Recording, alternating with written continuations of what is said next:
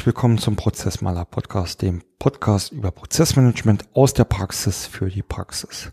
Mein Name ist Bernd Ruffing und auch heute möchte ich euch gerne wieder mein Wissen und meine Erfahrungen aus meinen Prozessmanagement-Tätigkeiten weitergeben, damit auch ihr ein bisschen besser und einfacher arbeiten könnt. Ja, Folge 54 des Prozessmaler Podcasts ist zugleich die dritte Folge aus der Staffel Projekte und Prozesse. Heute geht es um das Thema Big Picture und zwar, wie man in drei Schritten zum prozessorientierten Big Picture kommt. Ähm, dazu gibt es drei Kapitel. Im ersten äh, Teil möchte ich ganz kurz ähm, den Begriff der, des Big Pictures auch mal erläutern, was ich darunter überhaupt verstehe. Äh, Im zweiten Kapitel äh, möchte ich euch dann die drei Schritte zur Erstellung des Big Pictures aus prozessorientierter Sicht erzählen und weitergeben. Und abschließend, ihr kennt das, gibt's immer äh, ein paar zusätzliche Tipps und Tricks aus meiner Projekterfahrung. Ja. Was ist denn eigentlich ein Big Picture? Ähm, also erstmal ganz frei und banal übersetzt heißt es großes Bild. Und äh, das trifft es eigentlich schon sehr, sehr gut. Nämlich ein Big Picture ist eigentlich ein Bild. In dem Sinne kann es groß sein, es geht aber auch ähm, eher darum, ein grobes Bild. Ähm, und tatsächlich auch Bild im Sinne einer visuellen Darstellung.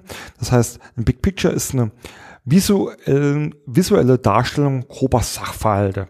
Ähm, ja, grobe Sachverhalte, das deutet schon an, das kann ja so gut wie alles sein. Ähm, und das ist tatsächlicherweise auch richtig so. Das heißt, es gibt eigentlich, ähm, es gibt nicht nur eigentlich, es gibt definitiv keine ähm, Definition eines Big Pictures, die genau sagt, für was oder warum oder wie so etwas aussehen soll. Es ist äh, eine Methode, eine Technik, die in ganz, ganz vielen äh, Bereichen ähm, eingesetzt wird. Also äh, einmal gibt es ähm, ein Big Picture, äh, das vielleicht ähm, ja in dem Businessplan das Geschäftsmodell ähm, ähm, darstellt. Äh, es gibt ein Big Picture, ähm, vor allen Dingen halt auch ähm, im Projektmanagement findet man das ganz oft.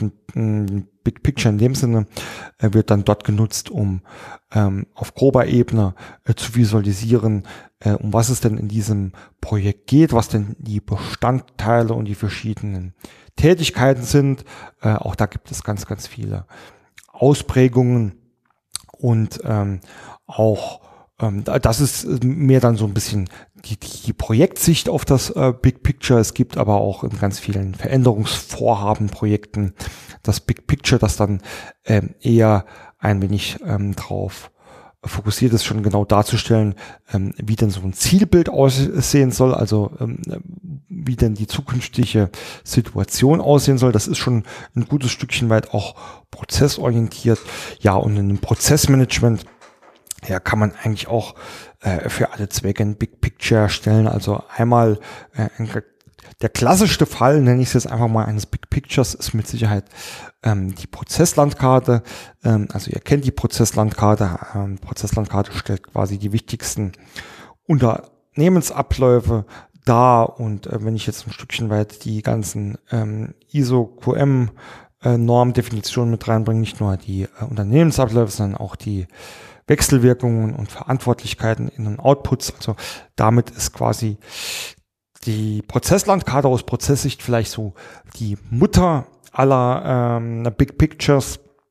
Es gibt aber auch für verschiedene Vorhaben äh, dann andere äh, Formen des Big Pictures. Also wenn ich jetzt ähm, sagen will, ich möchte äh, jetzt hier mein ja, wir bleiben dabei, meinen wahren Eingangsprozess ähm, optimieren. Dann mache ich mir erstmal ein Big Picture ähm, ähm, mit allen wesentlichen Bestandteilen, ähm, die es aus prozessualer Sicht ähm, da zu berücksichtigen gibt. Und äh, immer wenn wir über Prozesse sprechen, ist damit quasi auch schon vordefiniert, dass wir auch äh, in diesem prozessorientierten Ansatz immer auch einen bestimmten Prozessfluss berücksichtigen wollen, also nicht nur was passiert, sondern auch wie die Zusammenhänge sind, also ähm, im besten Fall oder im, in, im Regelfall auch die logische Abfolge dieser verschiedenen Prozessschritte, äh, damit ich da ähm, wirklich einmal von A bis Z durch so einen Prozess durchsurfen kann und weiß, was die verschiedenen Schritte und Tätigkeiten sind. Und da sind wir eigentlich schon ähm, quasi ähm, fast mitten in dem zweiten Kapitel ähm, gelandet, nämlich wie ich denn diese drei Schritte erstelle.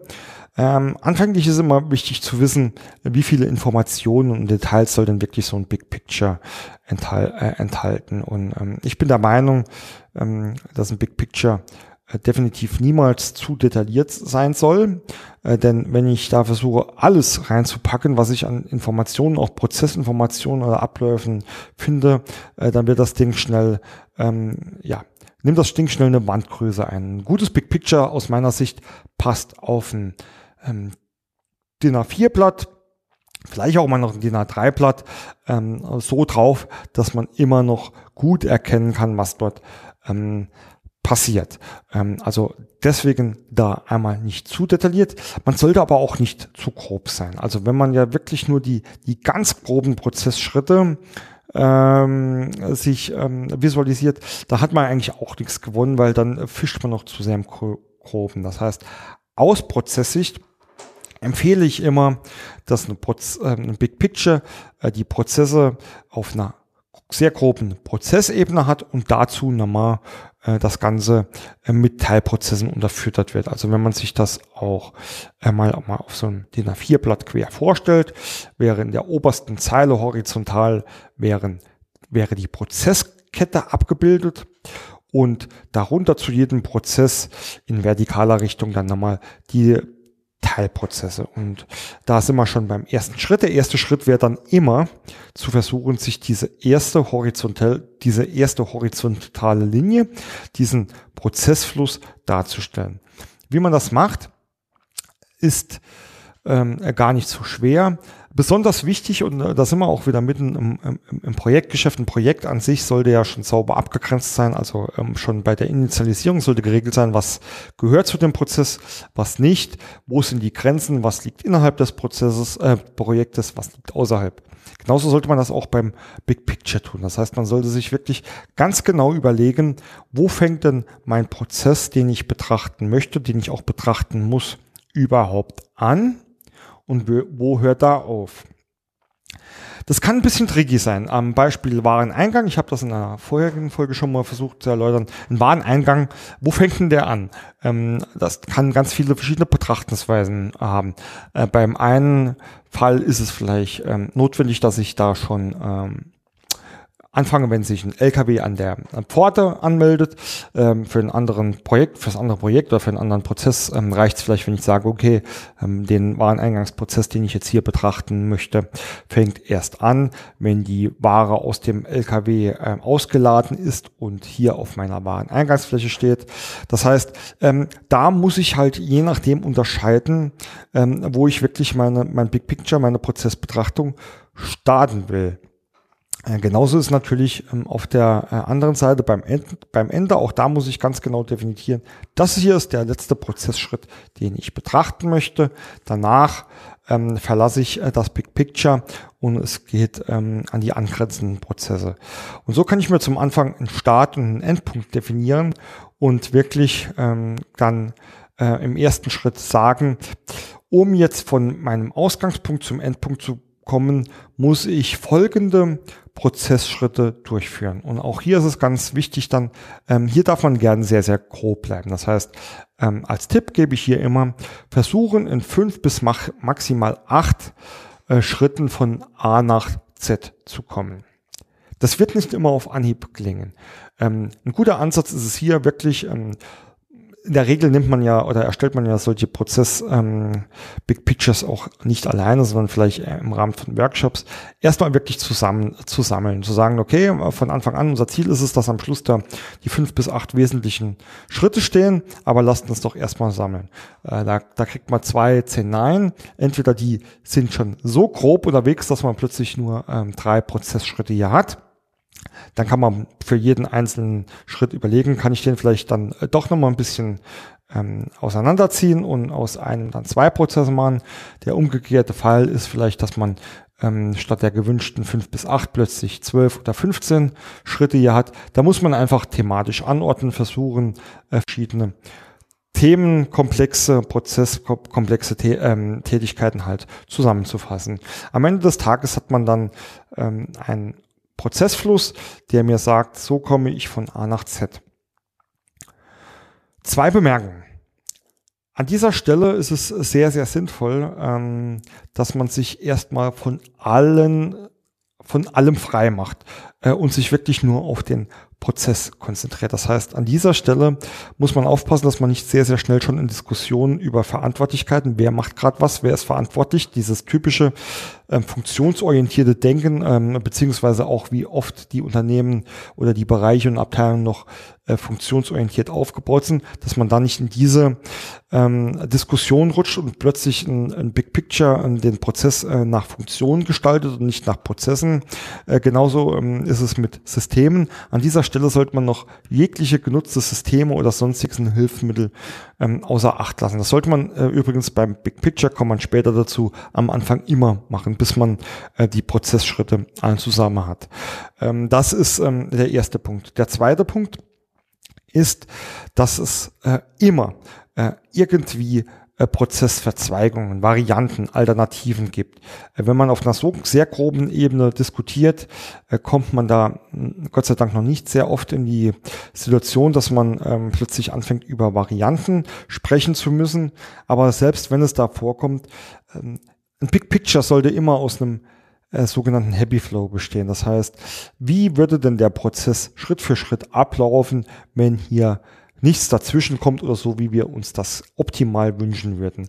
Ähm, wenn ich so an diese Sache rangehe, habe ich am Schluss dann immer einen, einen Prozess, der aus fünf bis acht aufeinanderfolgende Tätigkeiten ähm, oder Grobprozesse ähm, aus Grobprozessen besteht, äh, der mir sagt, wie mein äh, Big Picture hier auf oberster Ebene angeordnet ist. So erstelle ich den, ähm, den ersten Prozess. Ein kleiner Hinweis noch. Ähm, heutzutage ähm, besteht eine große Prozessorientierung ähm, auch ähm, oder zeichnet sich auch dadurch aus, dass sie kundenfokussiert ist. Ähm, das heißt, wenn ich mir überlege, was ist denn mein Anfang der obersten Prozesskette und was ist das Ende, äh, dass ich das gleichsetze mit, was will denn der Kunde, was ist denn das Kundenbedürfnis, mit dem der Prozess ähm, startet? Und was ist denn das, was der Kunde am Ende raus will. Das heißt, hier habe ich einmal mein, mein Start und mein Ende, also meine, meine Grenzen im Sinne eines Kundenwunsches und die Erfüllung des Kundenwunsches gesetzt. Denn was zwischen dem Kundenbedürfnis und der Erfüllung des Kundenbedürfnisses stattfindet, diese fünf bis acht Schritte, das ist genau alles, was ich unternehmen will, um dieses Kundenbedürfnis, den Kundenwunsch, den Bedarf des Kunden auch zu erfüllen. Da gibt's auch wieder zwei Sachen dazu zu sagen. Kunde ähm, meint nicht immer nur den externen Kunden. Selbstverständlich sollte ähm, oder steht der externe Kunde, der Endkunde eines Unternehmens immer ganz massiv im Fokus, weil das ist ja der, der am Ende des Tages auch Geld äh, bezahlt für die Leistungen, die Services und die Produkte. Aber ähm, in der Prozessorientierung oder auch in der Prozessgestaltung ist es auch ganz, ganz wichtig, dass wir hier ähm, auch die internen Kunden ähm, berücksichtigen. Ähm, das heißt, ähm, hier sollte man vor allem dann in Schnittstellenbereichen wirklich sagen, okay, ähm, ich fokussiere mich auch, ähm, oder der interne Kunde ist genauso ein Kunde, den ich über dieses End-to-End-Szenario abbilden will. Und der zweite Punkt dabei ist, äh, es, dieser End-to-End-Ansatz mit äh, dem Bedarf und Kundenwunsch der ist auch nicht immer hundertprozentig genauso umsetzbar. Das heißt, den muss man teilweise ein bisschen flexibel ähm, dehnen, damit man äh, in einzelnen Bereichen, gerade wenn es um das Big Picture geht, ähm, da wirklich auch einen sinnvollen Ansatz hat. Also ähm, bitte deswegen nicht falsch verstehen. End-to-End-Betrachtungen, ähm, die, die internen, externen Kunden und, und der ursprüngliche Bedarf oder der ursprünglichen Trigger zu berücksichtigen und dann fünf bis acht Schritte zu definieren, um diesen Wunsch äh, zu erfüllen, ist immer ein Ansatz, den man im Hinterkopf behalten sollte oder den man hinterfragen sollte, ist aber nicht immer eins zu eins umsetzbar. Aber mit dem ersten Schritt habe ich es jetzt geschafft, mir äh, eine erste grobe, äh, einen ersten groben Prozess, erste grobe Prozessschritte zu erledigen und damit habe ich auch meine Grundstruktur fürs weitere Vorgehen und den nächsten Schritt gebildet. Und der nächste Schritt wäre dann zu jedem dieser fünf bis acht Prozessschritte mir meine Teilprozesse zu überlegen. Und ein Teilprozess ähm, ist ja nichts anderes, als zu sagen, ich äh, zerlege jetzt den, den einen Prozess in äh, mehrere ähm, Teilprozesse. Also überleg mir, was ist denn alles notwendig, um das zu erfüllen. Und allein diese Fragestellung zeigt mir schon wieder, analog dem ähm, oberen Hauptprozess muss ich mir jetzt auch für jeden Teilprozess wieder genau überlegen, wo fängt denn der an und wo hängt, hört der denn auf? Denn dann schaffe ich es, meinen Hauptprozess genau in wiederum in fünf bis acht Teilprozesse definieren, die mir sagen, so komme ich von A nach B. Ein kleines Beispiel noch ähm, nochmal zu den Begrifflichkeiten Prozess oder Hauptprozess und Teilprozess. Mein Lieblingsbeispiel ähm, Google äh, Maps. Äh, das zeigt immer äh, ein ganz schönes Beispiel, wie man äh, da äh, von grob nach detailliert kommt. Überlegen wir uns jetzt, ähm, wir hätten hier als unseren ersten Prozessschritt ähm, eine Analogie, das wäre Deutschland und jetzt will ich Deutschland ähm, zerbrechen um, ähm, oder runterbrechen und die Teilprozesse zu Deutschland wären vielleicht äh, dann äh, die Bundesländer und da hätte ich dann quasi meine äh, die einzelnen Bundesländer als einzelne Teilprozesse. Ähm, analog ähm, kann man ähm, somit ähm, dann ein, ein etwas gröberen Prozess in einzelne Teilprozesse ähm, ähm, runterbrechen. Also wie gesagt, Start bilden, Ende bilden, fünf bis acht Tätigkeiten. Manchmal sind es weniger, das ist dann auch nicht schlimm. Das sind alles nur grobe Richtlinien. Äh, wie gesagt, ein gutes Big Picture sollte ähm, äh, ein ausgewogenes Maß an Inhalten bieten. Ähm, wenn man ähm, jetzt sich mal vorstellt, dass man in die horizontale acht Prozesse hat und jedes von diesen Prozessen mit fünf bis acht äh, Teilprozessen dann äh, vertikal modelliert, kann man sich vorstellen, dass da ein Blatt schon stark gefüllt ist. Das ist die eine Sache. Die zweite Sache, und das ist jetzt ganz wichtig zu berücksichtigen. Wenn ich für meinen, ähm, arbeiten wir jetzt mal mit, mit Ziffern, also ich habe meinen Prozess auf oberster Ebene definiert mit den Prozessen 1 bis 8. Jetzt definiere ich für meinen Prozess 1 die Teilprozesse. Nehmen wir auch mal 1 bis 8 von dem Start bis zu dem Ende. Ganz, ganz wichtig ist, dass jetzt hier nicht nur der einzelne Prozess mit Start und Ende äh, abgegrenzt wird, sondern dass das Ende von dem Prozess 1 gleichzeitig der Startpunkt für den Prozess 2 sein muss. So kann ich auf dieser Ebene schon sicherstellen, dass die Prozesse optimal nicht nur in Prozess 1 ähm, sauber gegeneinander abgegrenzt sondern auch optimal äh, in Verbindung und in Wechselwirkung mit Prozess 2 stattfinden. Analog ist natürlich so, zum ähm, das Ende des Prozesses 2 muss der Anfang von Prozess 3 sein, das Ende von Prozess 4 muss der Anfang von Prozess 5 sein. Und natürlich das Ende von Prozess 8 ähm, ist das äh, Komplettende meines Big Pictures, genauso wie der Anfang von Prozess 1 der Anfang meines Big Pictures ist. Ähm, über diese Art äh, und Weise und über diese Methodik schaffe ich es dann, mir nicht nur äh, die einzelnen Schritte der einzelnen Prozesse hier zu visualisieren, sondern auch dass die direkt in richtiger und optimaler Verknüpfung zu den anderen Prozessen ähm, quasi ähm, äh, schon direkt so miteinander ver verbunden sind. Das Ganze kann man sich auch ähm, schön, ich, ich nenne es jetzt mal, ähm, ich versuche mal jetzt ein Beispiel mit einer Kugelbahn zu machen. Wenn ich nur die Prozesse habe und würde da vorne eine Kugel reinschieben, würde die durch die acht ähm, Hauptprozesse laufen. Eins, zwei, drei und kommt dann hinten irgendwann bei acht an. Wenn ich mir jetzt die Teilprozesse ähm, dazu visualisiere, könnte ich sagen, ich werfe den die Kugel in Prozess 1 ein, der geht durch die verschiedenen Teilprozesse, bis er am Ende, Teilprozess 8, angelangt ist. Dort macht er einen Sprung, geht wieder hoch und geht bei Prozess 2 rein. Läuft dann wieder von oben nach unten und wenn er unten ist, geht er wieder ähm, in den nächsten Teilprozess. Und so würde die Kugel in einem optimalen Happy Flow, in einem optimalen Prozess von A bis Z durchlaufen und am Ende ankommen.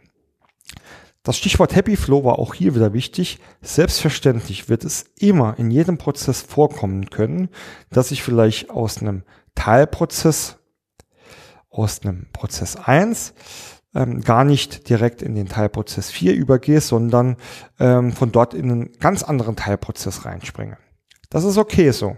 Das passiert immer, immer wieder. Das interessiert uns aber an dieser Stelle noch nicht. Wir wollen hier beim Big Picture nach wie vor bei einer Übersicht bleiben, die erstmal ein optimales Zielbild, einen optimalen Happy Flow darstellt. Äh, deswegen auch hier äh, keine unnötige Diskussion. Es ist auch immer die Frage, möchte ich ein Happy, äh, möchte ich ein Big Picture schon mit allen Verzweigungen und Wechselwirkungen darstellen? Kann man machen, muss man nur aufpassen, dass dann die, ähm, die Darstellungsform nicht drunter leidet. Und am Schluss, das ist immer so ein bisschen die Gefahr, die hier besteht, äh, dass plötzlich aus meinem Big Picture, dass man eine gute Übersicht und gute Anhaltspunkte liefern soll, äh, schnell mit den ganzen Pfeilen, Verbindungen ein, ein ein Bild entsteht, das einem Metroplan äh, von Paris oder einem U-Bahn-Plan gleicht und man keine Ahnung mehr hat, was hier wirklich passiert. Das ist der zweite Punkt und der dritte Punkt, der dann wichtig ist fürs Big Picture. Ähm, das ist mehr oder weniger optional, äh, wenn ich mich um die Prozesse, also immer berücksichtigen, am Anfang erst die Abläufe, Prozesse, Teilprozesse aufnehmen. Dann jetzt im dritten Punkt kann ich mir überlegen, was ist denn für mein, ähm, für mein Big Picture jetzt noch wichtig? Welche Informationen sollte ich denn noch hinzufügen? Das sind in der Regel äh, drei Kategorien. Ich kann zu jedem Prozess oder jedem Teilprozess darstellen, wer ist denn verantwortlich. Also ähm, wer ist denn für diesen Prozess oder Teilprozess verantwortlich, heute oder bei Sollprozessen halt in Zukunft. Äh, ich kann mir genauso gut überlegen, wer ist denn da alles beteiligt. In dem Sinne füge ich halt nicht nur die durchführend Verantwortlichen, sondern auch Mitwirkende etc. hinzu. Ähm, die zweite Information, die ich hier hinzufügen kann, ist, dass ich mir schon darstelle, mit welchen Systemen wird denn in diesem Prozess gearbeitet. Also wenn ich jetzt hier ähm, quasi äh, meinen Teilprozess Wareneingangsvereinnahmung habe, da könnte ich mir dann noch eine Information hinzufügen, wird gemacht in SAP oder wird gemacht in meinem Warenwirtschaftssystem oder in meinem ERP, äh, damit ich diese äh, Infos schon auf einem ersten Blick habe. Äh, und die dritte Information, die ich mir ähm, auch noch hinzufügen kann, ist, was sind denn die Haupt-In- und Outputs, die in den verschiedenen Prozessen und Teilprozessen stattfinden. Das heißt hier quasi, was kommt vorne rein, was ist das Ergebnis, das Produkt dieses Teilprozesses oder auf der oberen Ebene halt äh, dieses Gesamtprozesses. Ich habe schon erwähnt, äh, man sollte vorsichtig sein und eher mit diesem, mit diesen Informationen geizen.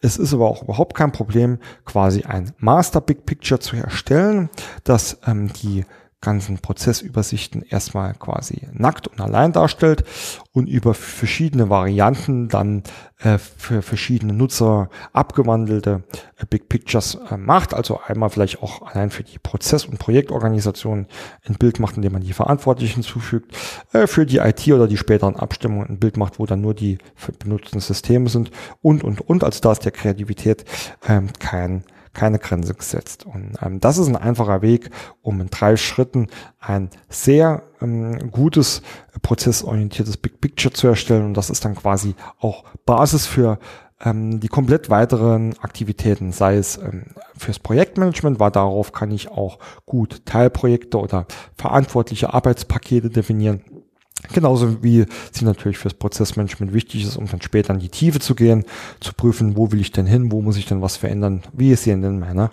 Anforderungen aus. Äh, deswegen die drei Schritte nochmal zusammengefasst. Zuerst Hauptprozesse auf der obersten Ebene, äh, horizontal ähm, eins bis acht Schritte, vorher Anfang und Ende definieren. Zweiter Schritt, für jeden der Prozesse Anfang, Ende definieren. Die Teilprozesse in fünf bis acht ähm, etwas detaillierteren äh, Schritten skizzieren, darauf achten, dass Ende und Anfang äh, benachbarter Prozesse gleich sind und im dritten Schritt dann, wenn notwendig, wenn gewünscht ist, erst dort zusätzliche Prozessinformationen hinzufügen. Ja, ähm, dazu auch noch ein paar Tipps und Tricks. Ähm, ich stehe auf einfach und pragmatisch. Äh, solche Visualisierungen kann man super am Whiteboard machen, die kann man auch super später einfach in PowerPoint oder ähnlichen Tools machen.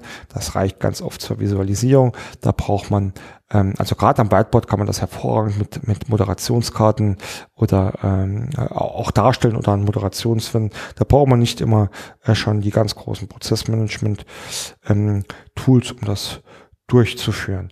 Ähm, um nicht, ähm, also es, man muss so ein Big Picture auch nicht immer von der grünen Wiese erstellen. Ähm, das kommt halt darauf an, ob man sich jetzt im Ist- oder im, im Soll-Umfeld befindet.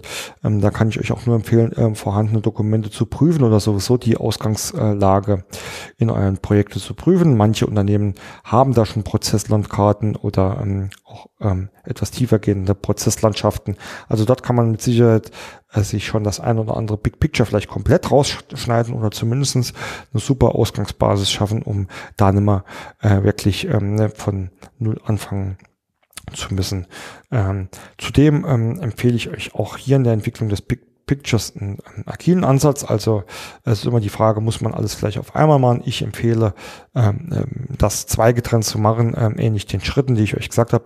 Erstellt erstmal den Prozess, stimmt den mit allen Beteiligten ab, passt das soweit, dann geht in die Tiefe, äh, macht diese zweiten Teilprozessebene dazu, auch dort wieder regelmäßig mit den ersten Ergebnissen alle notwendigen äh, Beteiligten integrieren, Feedback einholen, Richtigkeit prüfen lassen äh, und dann schnell da Fleisch an den Knochen zu kriegen, äh, ist besser als so ein Bild ähm, lang zu entwickeln und hinterher kommen dann doch noch tausend Kommentare, was ähm, im Endeffekt aber auch gleich ist mit dem letzten, äh, mit dem letzten ähm, Tipp, ähm, so ein Big Picture ist auch dynamisch. Äh, Gerade in Projekten, wenn man vielleicht auch noch nicht unbedingt von Anfang an gleich weiß, wo geht die Reise hin, also so ein Big Picture zu machen und den Stein zu meißeln, ist der falsche Ansatz. Sowas sollte von Anfang an immer wieder rausgezückt werden, immer hinterfragt werden, immer zu prüfen, gibt es Anpassungsbedarf, haben wir was vergessen, ist was ähm, überflüssig, stimmt denn der Fluss noch, ist denn ähm, die, die, die, die Wertschöpfung äh, noch die richtige? Also ähm, da sollte man immer ähm, das Big Picture bei all seinen zukünftigen Projektprozesstätigkeiten äh, an der Seite haben äh, und da auch bereit sind, flexibel und ähm, dynamisch damit zu arbeiten. Ja, äh, das war's mit der heutigen Folge. Ähm, wie immer zum Schluss die kleinen Orga-Hinweise. Prozessmaler.de, da findet ihr sämtliche Kontakt- und Vernetzungsmöglichkeiten mit mir. Ich freue mich ähm, immer auf einen Austausch. Ich freue mich auch immer, wenn mich jemand bei Xing oder bei LinkedIn oder anderen Kanälen hinzufügt. Ihr könnt euch dort auch auf unsere ähm, Newsletter ähm, anmelden, wo es regelmäßig ähm, Tipps und Tricks und ähm, Aktuelles aus ähm, meinem Leben als Prozessmaler oder als äh, Prozessberater gibt. Ähm, ansonsten auch gerne Themenvorschläge oder ähm, andere Tätigkeiten. Also da freue ich mich. Ansonsten vielen Dank fürs Zuhören und ich wünsche euch viel Spaß und Erfolg bei eurer Prozess- und Projektarbeit.